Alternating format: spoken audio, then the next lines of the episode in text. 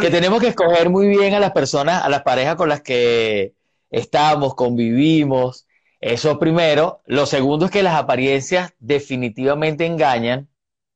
Y lo tercero es que la privacidad es algo maravilloso y que tenemos que mantener. Es decir, ver cómo esta gente, me da escalofrío solamente de, de pensar o recordar todos los detalles que se expusieron frente a solamente en un medio. Había 420 millones de personas conectadas. Y allí lo que se estaba discutiendo era la vida privada de un, una especie de... Él es una combinación entre James Dean y Elvis Presley, aunque se ha ido un poco hacia la comedia, pero su look, así tipo Sergio Novelli, de, el, de James Dean en principio de su carrera y luego ha sido un poco Elvis Presley, ha sido un tipo bien icónico y descubrir cómo es su, cómo era su vida personal con Amber Heard, también nos hace pensar, wow, definitivamente nosotros cuando creemos que tenemos problemas, nuestros problemas no son tan graves, como los de las estrellas de Hollywood. Es decir, tú ves la vida de Will Smith y lo que eh, tiene que luchar con Jada Pinkett, ves la vida de Johnny Depp con Amber Heard y dices, bueno, nosotros tenemos una bendición de vida, ¿sabes? O sea, eh, definitivamente tenemos que agradecer. yo creo que ahí diríamos que los anormales somos nosotros que tenemos. Exacto. Sí, definitivamente somos los anormales. Y esta gente con tanto dinero, recursos y, tiempo lo pierde peleándose los aviones, ¿sabes? En cada una de las reuniones, eh, hasta en la luna de miel, fotografías él con el ojo morado ya. En la luna de miel, ahí arrancó la película. Entonces, sí. Eh, Víctor, definitivamente, aquí una decisión que tomó este jurado, que bueno, que digamos el veredicto final determina que efectivamente la actriz eh, difamó a Johnny Depp, de, se aprovechó, digamos, de, de, lo que fue que el movimiento Me Too en el año 2018, eh, cuando publicó este, este, mm, este artículo en el Washington Post, que prácticamente le acabó la vida eh, por un tiempo como actor a, Johnny Depp. Eh, lo dejó prácticamente en la bancarrota, ¿no?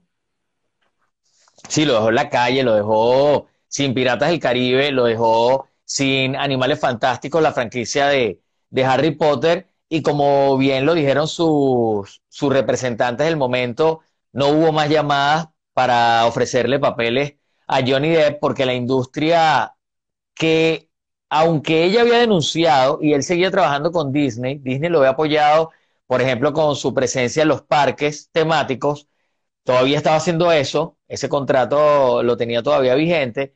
Eh, tiempo después ya, cuando ella publicó el artículo, todo se detuvo en su carrera y la gente comenzó a sospechar de él. Yo recuerdo uno de los primeros comentarios que yo le hice a, a mi esposa fue, debe ser bien difícil lidiar y que tu esposo sea alcohólico y drogadicto en ese nivel. Fue lo primero que se me ocurrió decirle, ¿no?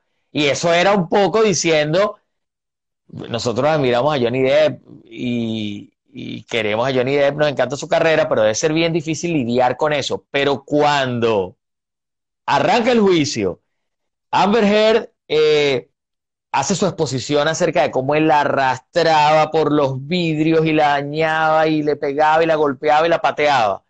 Y luego muestra la fotografía y después vienen los testigos y los testigos comienzan a acusarla a ella y decirle, no, no, no, tú eras la que le pegabas, tú le lanzaste la lata, yo te vi.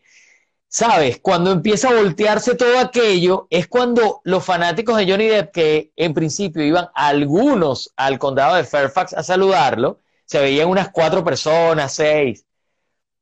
Bueno, esto comienza a ser una legión impresionante que el último miércoles llegó un, ayer llegó una persona, lo publicamos en la cuenta con, con una especie de réplica del Perla Negra en un super truck, eh, alpacas, fanáticos de todo tipo, gente disfrazada, porque era como la demostración de te estamos contigo, te estamos apoyando y estamos viendo que ella está mintiendo.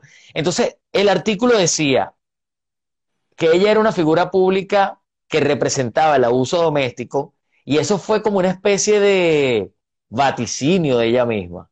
es una figura pública que representa el abuso doméstico en contra de su ex esposo Johnny Depp y eso fue lo que terminó, lo que determinó el jurado y bueno, por eso ella tiene que pagar aproximadamente unos 15 millones de dólares a Johnny y Johnny le tiene que pagar a ella 2 millones de dólares porque un abogado de él, Adam Waldman, en 2018, cuando ellos llaman al 911 y los, y los agentes se presentan, que los agentes fueron testigos del juicio y dijeron, aquí, ahí no pasó nada, salimos riéndonos.